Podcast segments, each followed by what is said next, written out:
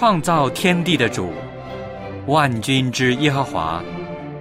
今天是安息圣日，我们来到你的面前，敬拜你，亲近你。愿你与我们同在，悦纳我们的敬拜。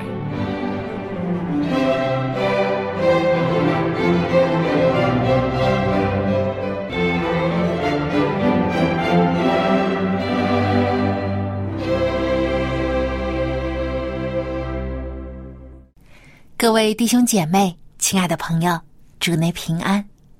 小杨在这里先祝您安息日快乐。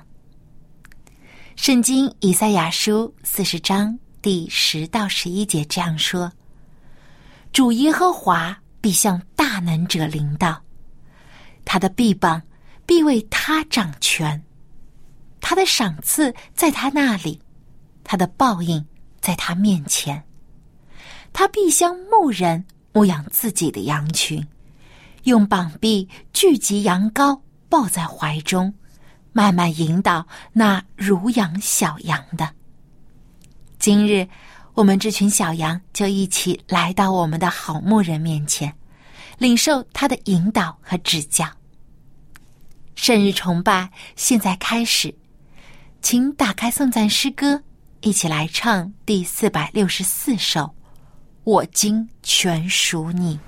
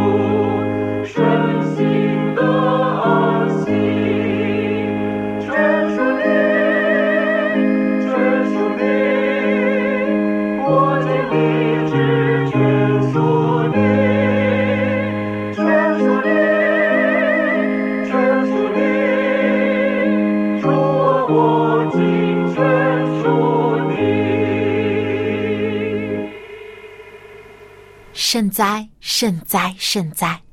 圣父、圣子、圣灵三位一体、独一的真神上帝，感谢您的保守和带领。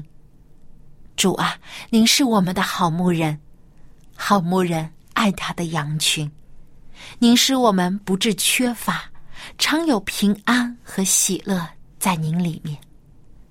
愿主今日引导我们，使我们属灵的生命得以成长。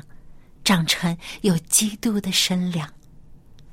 愿主悦纳我们今日的敬拜，奉主耶稣基督的名求，阿门。接下来是读经的时间，请打开圣经，翻到约翰一书三章第一到第十节，我们会用起音的方式来朗读这些经文。忠诚。你看，父赐给我们是何等的慈爱！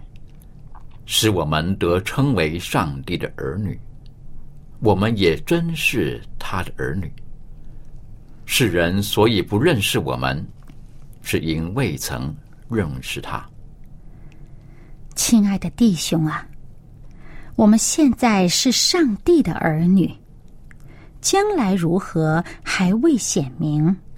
但我们知道，主若显现，我们必要向他，因为必得见他的真体。凡向他有这指望的，就洁净自己，像他洁净一样。凡犯罪的，就是违背律法；违背律法，就是罪。你们知道，主曾显现是要除掉人的罪。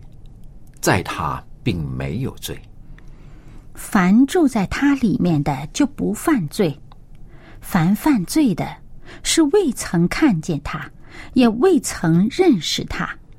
小子们呐，不要被人诱惑，行义的才是义人，正如主是义的一样。犯罪的是属魔鬼。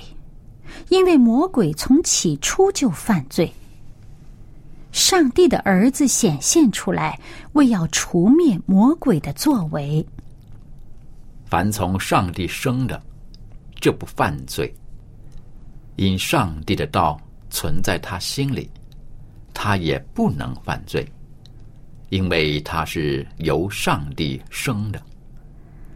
从此就显出谁是上帝的儿子。谁是魔鬼的儿女？凡不行义的，就不属上帝；不爱弟兄的，也是如此。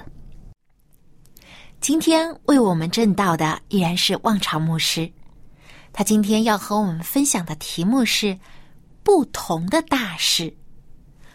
那么，到底是怎样的大事呢？让我们把接下来的时间交给望潮牧师。各位朋友，各位弟兄姐妹，你们好！愿主的恩惠和平安在我们当中，也求圣灵能够光照我们。我想，今天我先读两节圣经。第一节圣经在约翰福音十四章十二节，这是耶稣所讲的：“我实实在在的告诉你们，我所做的事。”信我的人也要做，并且要做比这更大的事情，因为我往父那里去。还有一节圣经，在旧约耶利米书第四十五章第五节，这是当时上帝通过他的先知耶利米给巴路所讲的：“你为自己图谋大事吗？”不要图谋。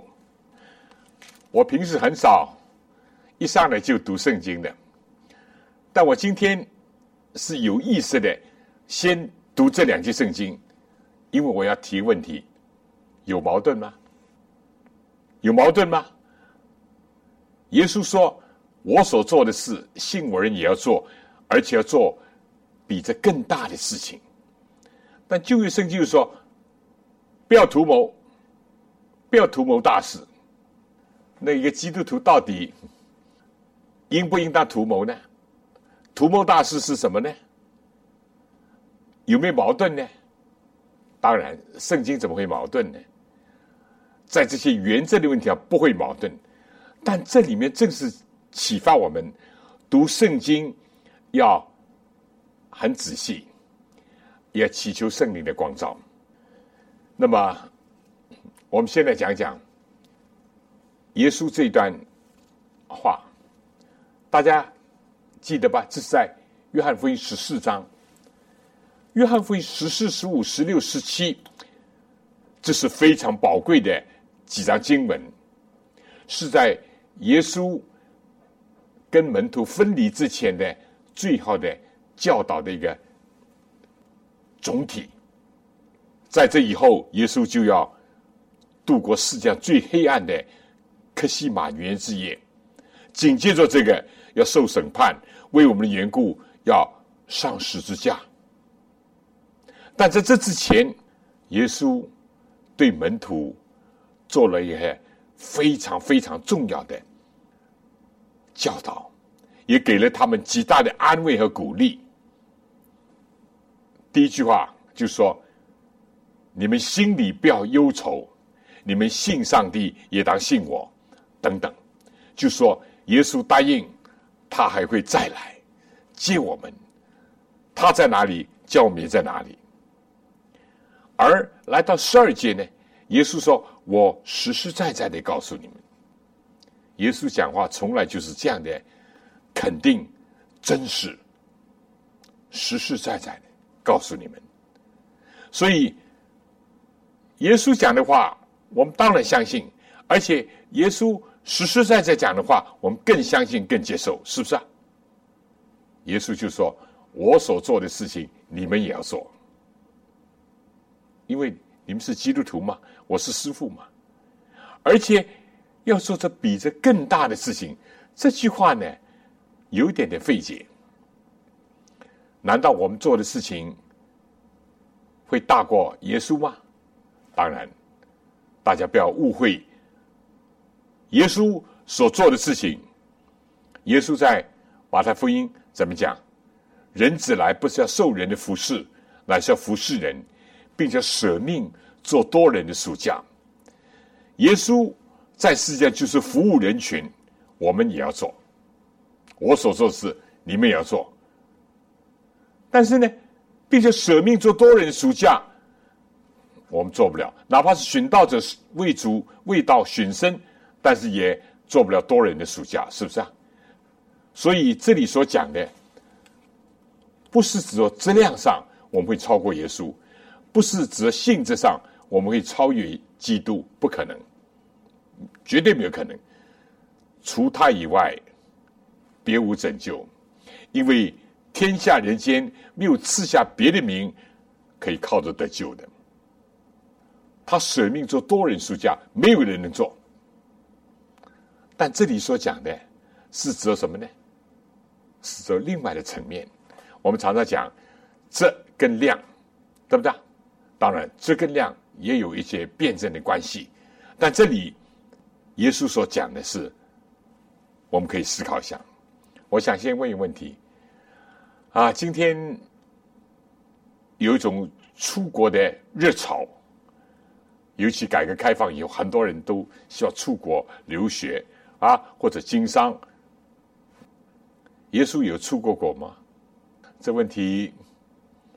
如果一想，好像耶稣没有出过国，哎，但也可以说耶稣曾经去过埃及，不过那时候他太小，是他肉身的父母抱着他，要躲避希律的迫害，就逃到埃及去。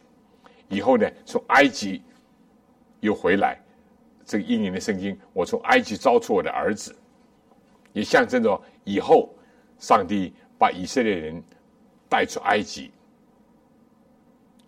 所以耶稣出过国，但是呢，可以说他成为人的时候，在父母的抚育、襁褓、保护之下，他根本什么也不知道。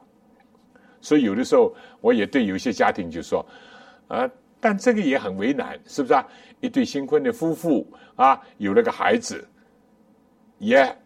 很想旅行，但是呢，要多买机票，而且一定要带着孩子。而对这个孩子呢，你将来问他，他什么都不晓得。到长大了，哎，我曾经把你带到过英国，带到过美国，带到过呃印度啊，他一点都不晓得，因为他太小，什么都不知道，对不对？好了，但门徒呢？门徒有没有出国？啊，门徒当中。我是这样想：当耶稣复活、最后升天的时候，啊，升天之前，耶稣对他们说：“你们要往普天下去，传福音给万民听。”我我想对这帮门徒讲：真的，天有多高，地有多厚，世界有多大，到底有多少国家，他们真的不知道。因为对十二个门徒讲。除了出卖耶稣的犹大可能是知识分子，有点知识或者学问，其他的都是那些跟踪他们的、呃窥测他们的，都这些是无知的小民。他们从哪里学到什么呢？他们可能地理课没有上过，世界地理课没有上课，对不对？我想，呃，我记得小学的时候我们上过地理课啊，啊，也上过世界地理。我甚至还记得，那因为我有个同学的爸爸是教地理的，这个同学今天还在。哎，我常常记得，就记得他的父亲叫地理。但我相信那个时候，耶稣的门徒也没有学过什么地理课啊，什么也没有看过什么地图啊，等等，对不对？今天不一样了，今天开车哪怕不知道道路，有个 GPS 啊，它这个自动导航，因为有卫星定位等等。那个时候怎么有啊？两千年前什么都没有。耶稣说：“你们要往普天下去，传福音给万民听。”他们高鼻子的、蓝眼睛的也没见过啊，或者是皮肤棕色的、黑色的，呃，可能多数也没有见过。最多是，或者在过节的时候有些外国人，但多数也是分散到全世界的犹太人而已。他们可能也会啊讲起事情。但这个是已经在五旬节了，啊，还在耶稣复活啊升天之后的事情。所以，我意思就是说，当耶稣说我所做的事，你们也要做，不要，并且要做比这更大的事情。这是指什么呢？当然，我相信经过我这样的一个提示呢，我相信大家都知道，这是指着数量上讲。这是指着这个地理的范围而讲，你说是不是？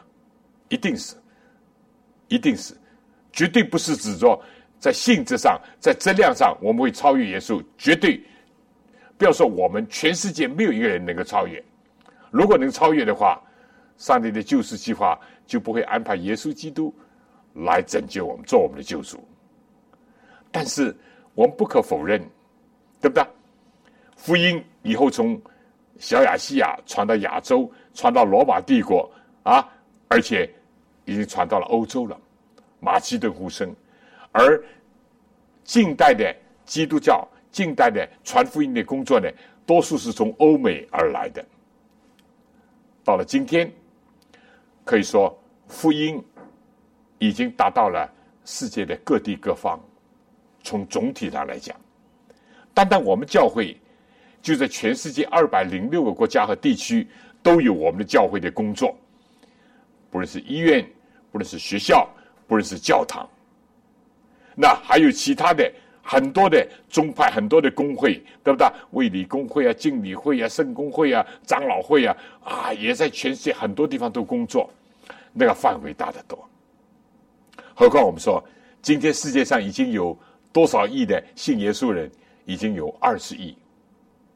世界人口的三分之一不到一些。今天，耶稣当时讲到已经是很有吸引力啊，而且上帝也给他一种特别的恩赐，对不对？他讲到可以很多人能够听到。那个时候有没有扩音器、麦克风？没有的。但今天呢？唉，今天真的啊，哪怕你是不懂这语言的，有粤语风啊，或者有翻译啊。很多。至于在大庭广众上，我们知道，那我不提的名字，一些世界著名的布道家，他曾经向上亿的人传过福音。再加上今天接着无线电的广播，接着电视，接着网络，太多了，对不对？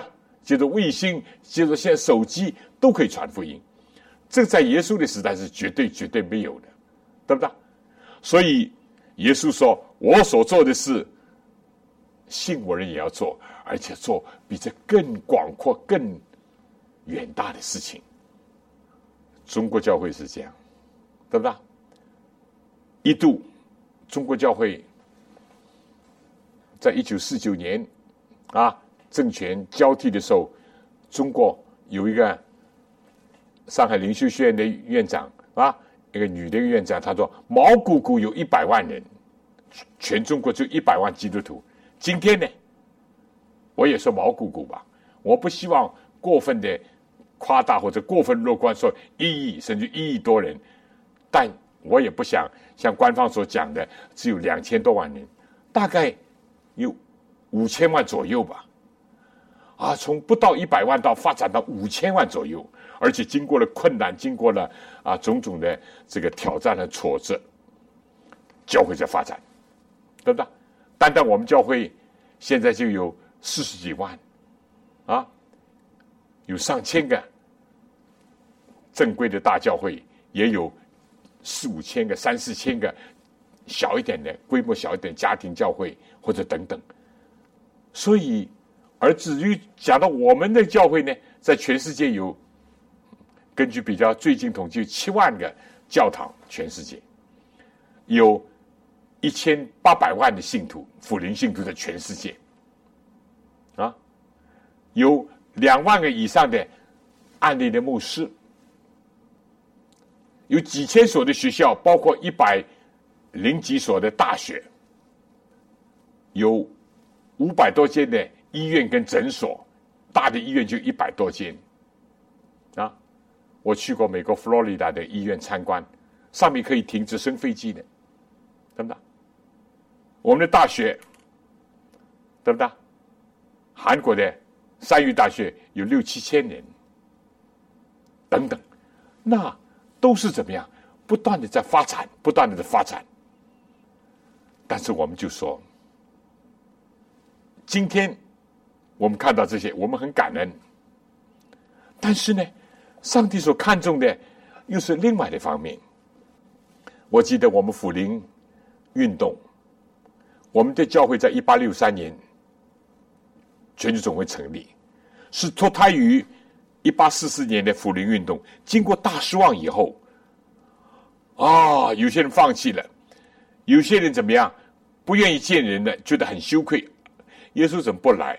有些甚至于变反对了，只剩下少少的几百个人。正像我们中国有一度啊，尽管在一九五零年最后一次的向总会汇报的时候，我们有两万一千多个信徒，有一度也只剩了几百个。离开的离开，啊，被盗的被盗，或者不愿意承认的不愿意承认，有的是不敢明显的暴露。但不管怎么样。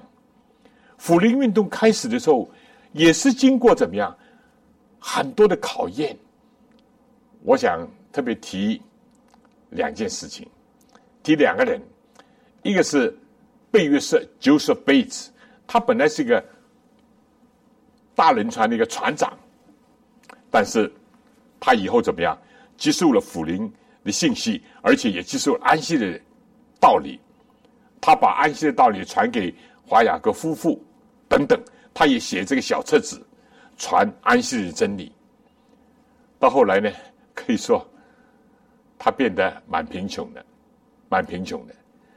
有一次，他的妻子对他说：“哎呀，大船长啊，我们明天不能开火了，意思就是说没面包了。”贝约瑟听了，什么观感呢？我过去是个大船长。现在连连的明天的伙食都没有了，但他是个有信心的，他就到邮局去，因为他是一个知名的人物，他到处传福音嘛，对不对？有一次，他甚至于问这个邮局局长：“这个城里面谁是最诚实的？”哦，这个局长说：“这个呃，一个叫黑尾的。”哎，他就拿了他的这个姓名地址，就去叩那个人的门，说：“哎。”我听说你是这个城市城市里面最诚实的人，我跟你查经，他就跟他从早查经查到晚上，这个黑伟就接受了安息的真理，而且呢，基督否定安息日会这名称就是他提出的。而这次呢，他又到邮局去，他说我有没有信啊？啊，这邮局人一找，啊，有封信，一看还欠资信，可能不知道什么缘故，邮票贴的不住，但他说请你打开。一打开一张支票，扣除了邮资，他拿了这个钱兑换了，就到一个杂货店去。他说：“那我要些面粉，要些糖，要些油啊，请你送到哪一条街，其实人家都认得他了。一到了贝约瑟的家里，一叩门，贝师母一开门，傻了啊！啊，没没没，对不起，我们没有，我们我们没有去叫你们送货，因为他知道自己没有钱的嘛。这个是是这样啊，这没错啊。你是贝约瑟太太吗？好了，过不久贝约瑟回来了，笑笑。我想这故事是很有意思的。大跟小，什么大？坐大轮船当然大了，比他的家还大了。做船长当然比从人看来比比他这个做一个传道士大了，但是他有一个怎么样？一个知道什么才是大事？要传福音，要传现代真理。啊，要传时代的信息，这才是大事。好了，我再讲一个辅林运动故事里面另外一个著名人物啊，John Kellogg，凯勒医生。他年轻的时候很聪明，他的父母跟华雅各夫妇是好朋友，聚会的时候坐在一条凳子上的。怀斯母从小就年轻的时候培养他，以后去学医，他成为一个很著名的医生。他真的很聪明，能写书，能够发明这个医疗的器械，而且他开办的疗养院是当时美国最著名的，在 Battle Creek，就是在我们全球总会最早的所在地。各方面人士都来跟他拍个照，觉得很光荣。美国的总统 Taft。跟他拍过照，啊，财团的老板梅隆拍过照，爱迪生发明家跟他拍过照，俄罗斯的这个生理学家巴甫洛夫很著名的条件反射学说的提倡者跟他拍照，哇！但是呢，遗憾的，他后来怎么样？慢慢慢慢就骄傲了，慢慢慢慢的，这个信仰上就甚至提倡泛神论了。凡神论，所以怀师母就为他难过，提醒他，为他祷告，劝勉他，一路一路，他怎么样？要扩展自己的事业、自己的国度、自己的名声。当然，怀斯姆甚至讲过，在他的时代，福林信徒当中没有一个比他更出名的。直到今天，你在 Webster 字典等等，还可以查到 John Keller 的名字啊。他的兄弟也是个，我们今天早上有些人吃的这个啊，这 corn chips 是吧？这些玉米片就是他们家的专利。你到 Better Creek 去，那条一条街就叫凯勒凯勒街，以前还有个凯勒的 College。怎么样呢？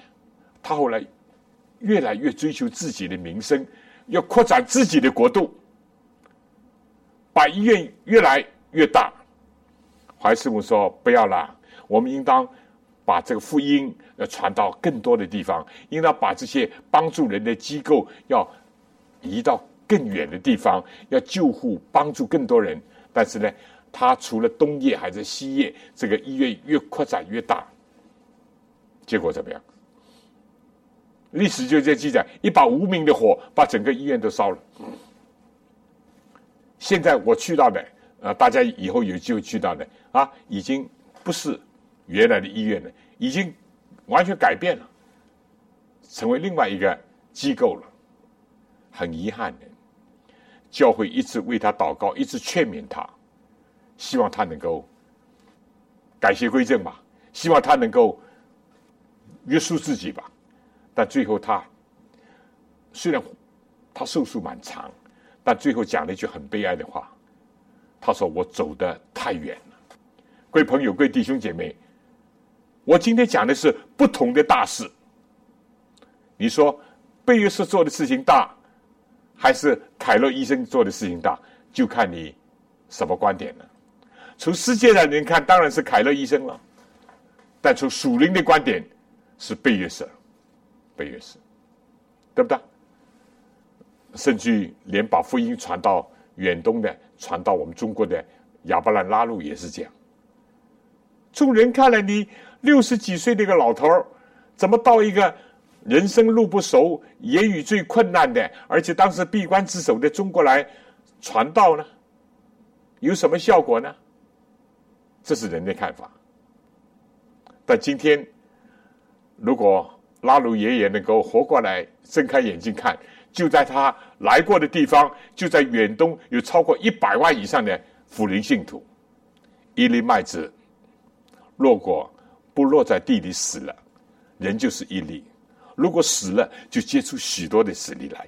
耶稣基督一个人招呼十二个使徒，以后有七十个长老，对不对？到五旬节时候，一百二十个弟兄，包括妇女两百多人聚集。到耶稣复活的时候，保罗说五百多个弟兄看见耶稣复活，多半现在还活着。到彼得在五旬节圣灵下降的一次讲到是三千人受尽，另外一次讲到五千人悔改，一十二七十一百二啊。一路一路扩展，到第一世纪结束之后，福音已经传遍到罗马世界。到今天呢，我开始已经讲，已经传遍到基本传遍到全世界各个地方。而且今天有各种各样的 media，各种各样的文字来帮助传福音。我所做的事，信我的人也要做，而且要做这比这更大的事情。好了，我们再看圣经里面这个大小的观点不一样，对不对？耶稣有一次站在圣殿啊，就看见怎么样？法利赛人捐款吹喇叭，一吹哦，大家都朝他看，然后呢，他就倒钱了，倒倒了很多。又有一个穷寡妇呢，捐了两个小钱。哪个多哪个少？从人看来，当然法利赛人多了，这数量多几百几千倍了。但是耶稣说，这个寡妇所捐的比众人所捐的还要多，因为人都是把有多的才献上，只是寡妇把她养生的小钱都献上。我开始提的贝约瑟也是这样，他有一句名言啊，尽管他的生活也受考验。但他有一句名言，他说：“捐钱要捐到心疼，是不是到这里就停止不捐了呢？心疼了，不，再要捐要捐的心不疼。”这个数学了，上帝的数学跟人的数学不一样的，对不对？十分之九大过于十分之十，这是上帝数学。贝约瑟的数学就是说，觉得心疼，再觉得心不疼。这是他的人生观、价值观、世界观啊！所以耶稣称赞这寡妇的小钱，那五饼二鱼呢？对不对？耶稣有一次在旷野跟很多人讲道，几千人讲道，大家都聚精会神听耶稣，听得津津有味，啊，忘了吃饭，忘了太阳快下山，门徒就说：“耶稣啊，快点叫他们回去吧。”这里是旷野，买不到东西的，而且回去晚了也不安全。看，耶稣说叫他们坐下来，谁有饼？门徒一看，门徒就说：“我们就是买二十两银子，哇，差不多要做一年的工，三十两银子就是一年的工资了。一般人的工价也不够大家吃一点，有几千个人了。”耶稣说：“谁有？”哎，结果有小孩说。我有五个饼，两条鱼。可能是早上妈妈说你送饭给哥哥，或者送饭给爸爸，他们在田里或者在放羊。哎，他听着听着很有趣，耶稣很爱孩子，听了忘记了。哎，现在耶稣要饼了，他奉献。那天怎么样？圣经讲五饼二鱼就喂饱了几千个人，四五千个人，剩下的零碎都可以收拾十二个篮子，因为耶稣说不要浪费。不要糟蹋。五个饼，两条鱼，充其量大人吃一餐，小孩或者可以吃两餐。但是，如果交给主，被主祝福，为主所破开，再分支给其他的人，那可以成就很大的事情。玛利亚的香膏也是这样，对不对？从某方面讲，三十两银子买一个香膏，真拿了香膏来告耶稣，好像是很厉害哦。所以犹大就带头说：“何必加浪费啊？”门徒也就说：“是啊。”犹大更加讲了漂亮话，说：“哎呀，不如分给穷人，卖了变卖了，分给穷人还好。”这个世界上最卑鄙的人讲了世界上最漂亮的话，但耶稣却不这样看。耶稣说：“不要为难他，他在我身上做一件美事，他是为我安葬之日预备的。将来你们无论到哪里传福音，都要提出他所做的，做一个纪念。看法不一样，看法不一样，大跟小，轻跟重，啊，我们以前也讲过。但在这里呢，不同的大事，马达拉玛利亚认为这是他难得的机会。”来向耶稣表示感恩，因为耶稣赦免他的罪，赶出他身上的鬼。他认为这是大事。犹大 假借着周济穷人，实际上是他常常偷取钱囊里的钱。这是他的师弟约翰所讲的。到底什么大，什么小？到底什么轻，什么重？对不对？那么。我还讲一个故事，就说，在美国有一个大的城市 Philadelphia 啊，离华盛顿也不远。我也去过那个地方，那里有个很大的教会，教会旁边还有一个大的医院。怎么来的呢？有一块碑文写着：以前有个小孩子，有一次他早上要去参加主日学，但是人们呢？这个课室里面已经坐得满满的，门已经关了，不能再接收人了，所以他就很失望，流着眼泪。但他离开的时候，他心里有一个愿望：他主啊，将来我要造一个大的礼拜堂，可以容纳一切来到他面前的人。从那天开始，他就把母亲给他的零用钱放在一个啊。一个罐子里面，我们中国人也有，美国人也有专门收集一些零碎的、那些零用钱的，他就放放。他也把他自己的愿望写在纸上，放在这个罐子里面。但是我们不知道，我们不能完全解释。结果呢，他没有到长大就因病就死了。当他的家里人帮他收拾遗物的时候，打开他的罐子的时候，看到了这张纸片，就把这个故事发表在报上。结果，他罐子里面没有多少钱，就引动了许许多多的人的爱心和感动，捐了大量的款项，就造了这大礼拜堂。这是多美好！好了，我讲了这么多，都讲耶稣所讲的，对的。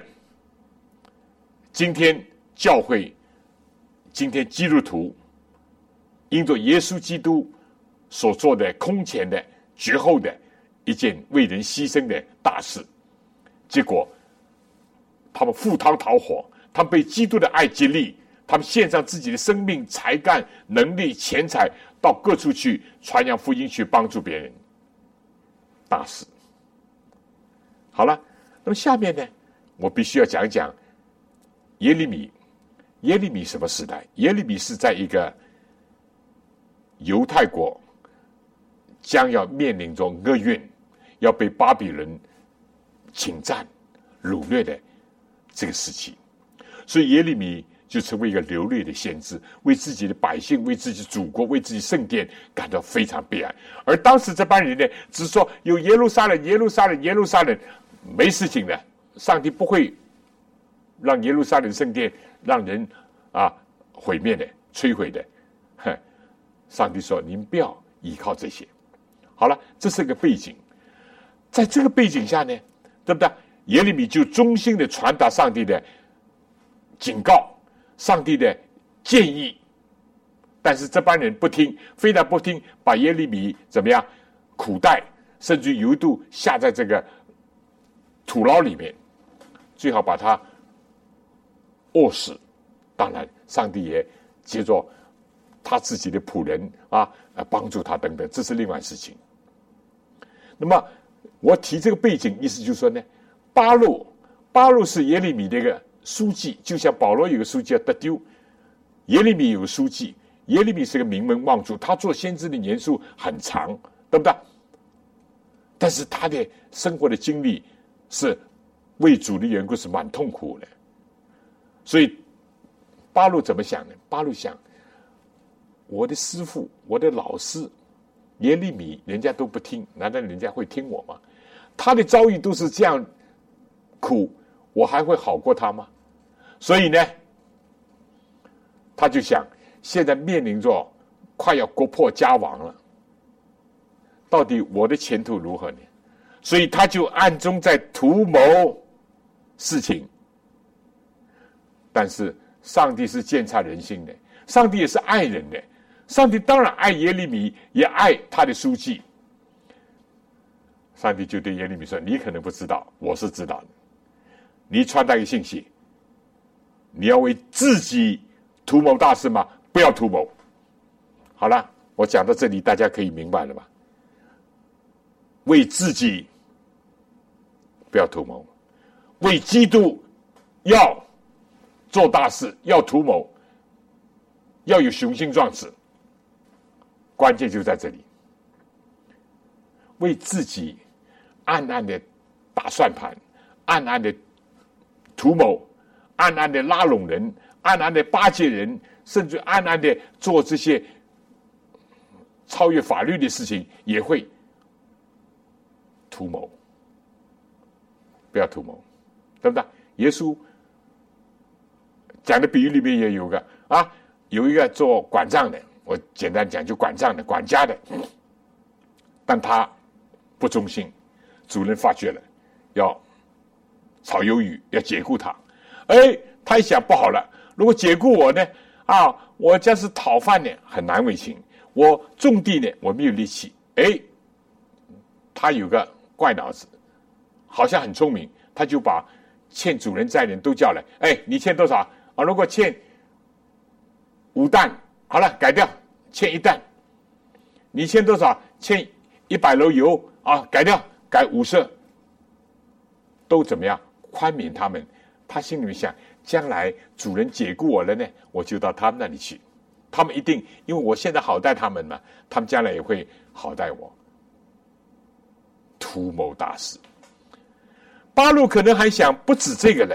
我是一个文士，文笔很好，才干很大，而且跟过耶利米是犹太人当中一个大先知王，是吧？所以有人问耶稣，呃，耶稣有一次问人家说我人子谁啊？有人就说你是以利亚，有人说是耶利米或者先知当。所以以利亚也好，耶利米也好，是犹太人当中。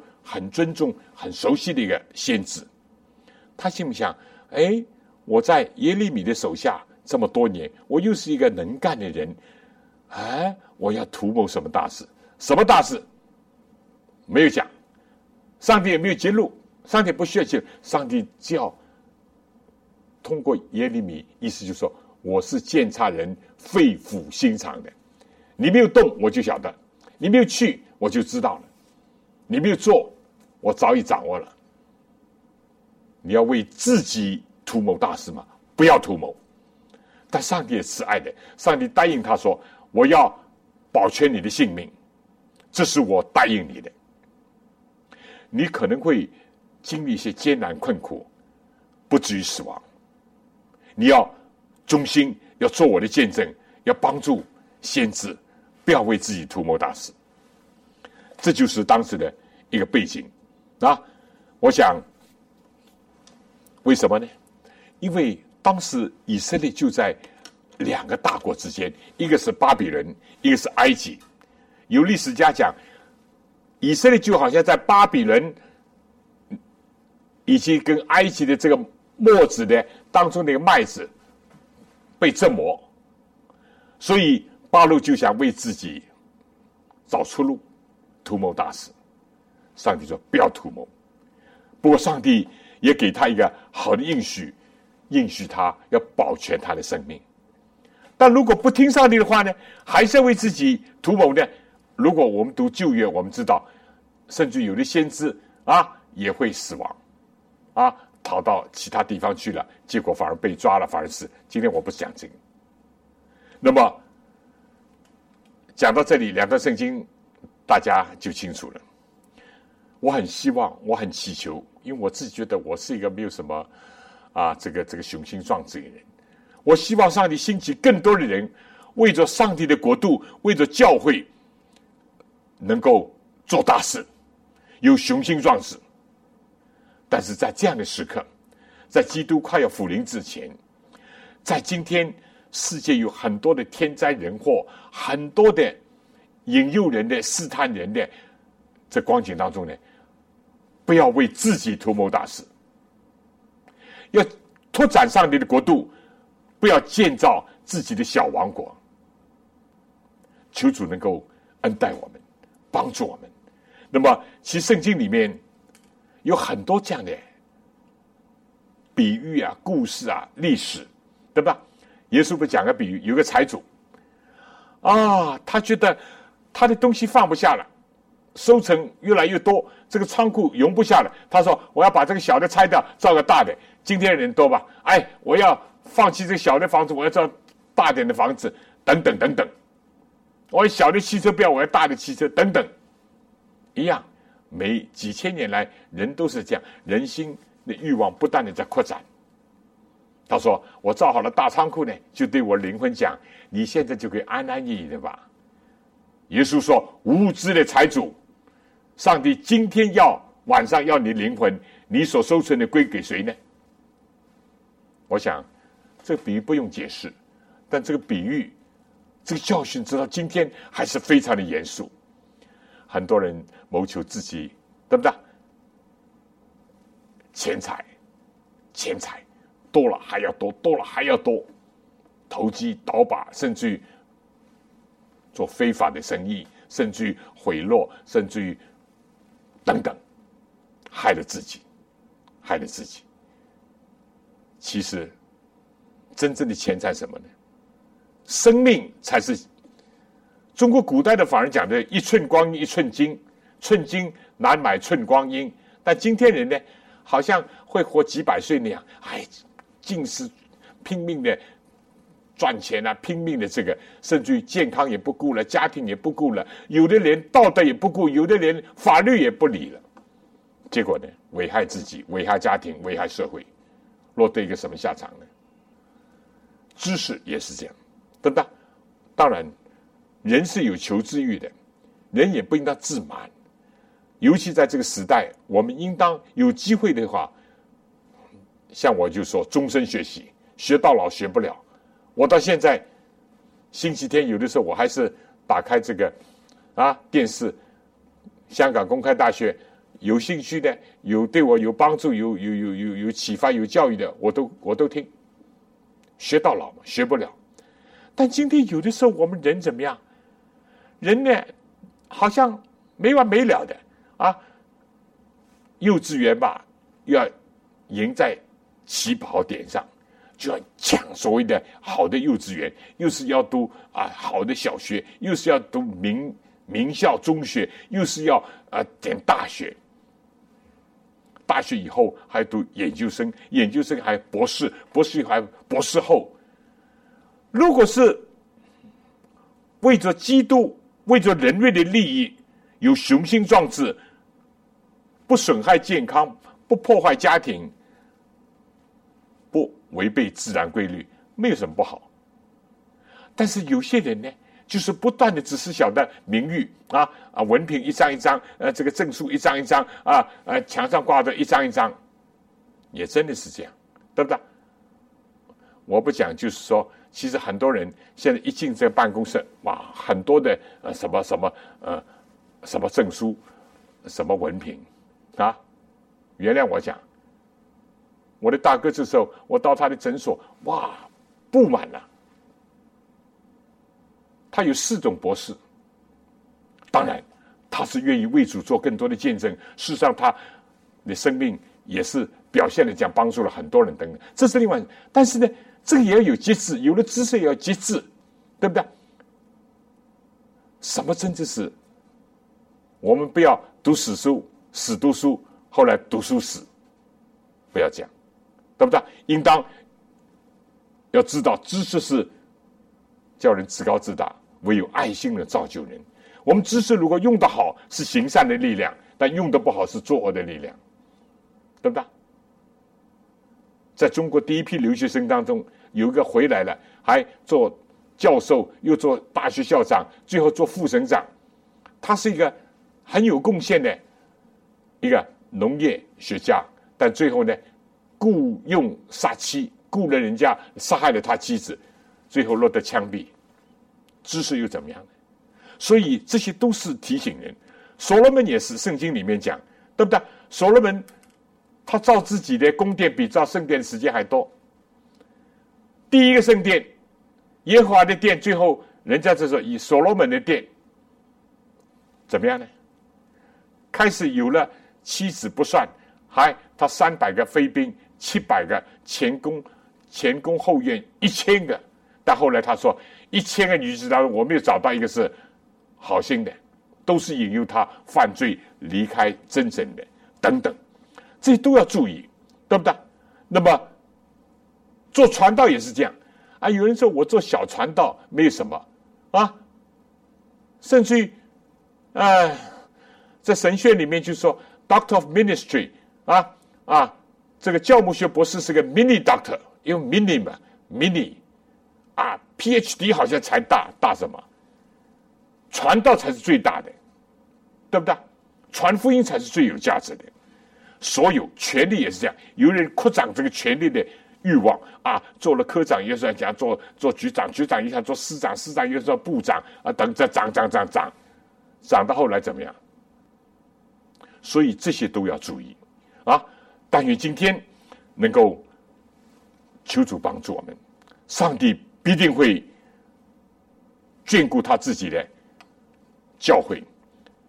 我这几年最喜欢的一节圣经就是说：“是喜欢说讲，他必兴旺，我必衰微。”但愿我们的生命让耶稣基督不断的兴旺在我们的心心里面，让我的自我、老我不断的衰微到死亡。让耶稣基督的名得荣耀，这是非常非常的好啊！我记得有一年全球总会，有个人回来，使我最感动的，就是说我们教会有两个著名的布道家，这两个人我都有个人接触，我都认得。有一个我还带他到中国去过。据说在次全球总会最后的时候，我不提名字，其中一个人就抱着另外人。承认自己的罪，我嫉妒你。我最感动的就是这个，两个都是有名望的，但是一个人居然能够在大众面前当着这个人承认我嫉妒你。求主帮助我们，能够真正让我们看见什么在上帝眼中看为大，什么是没有价值。为主的缘故，为着人类的福利的缘故，为着社会的进步的缘故，再小的事也是大事；为着自己再大的事也是小事。愿主恩待我们，不为自己图谋大事，要为上帝有一个雄心壮志，哪怕自己没有，求主能够赐给更多人有。愿主赐福。非常感谢王朝牧师的分享。作为基督徒。我们所要做的大事是什么呢？就是跟随耶稣的脚步，行他所行的事，就是服务人群，帮助别人，将基督的爱与有需要的人分享，传扬他的福音，直到耶稣再来的日子。这就是主所托付我们最大的使命。愿众人都可以为主大发热心。从我们身边做起，一点一滴为主尽心尽力。最后，请打开颂赞诗歌，一起来唱第二百九十七首《尽力救人》。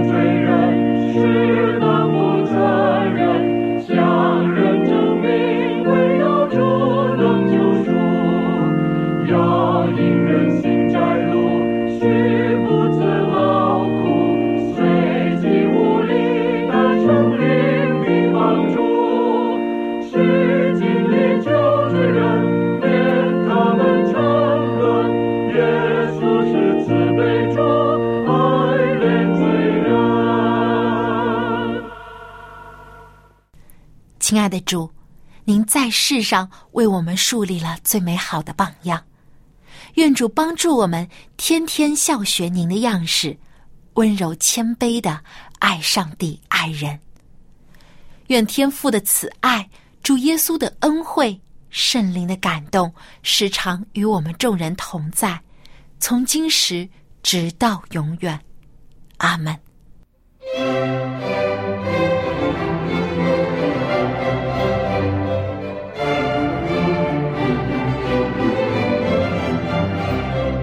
圣日崇拜到此结束，谢谢收听，祝您安息日快乐。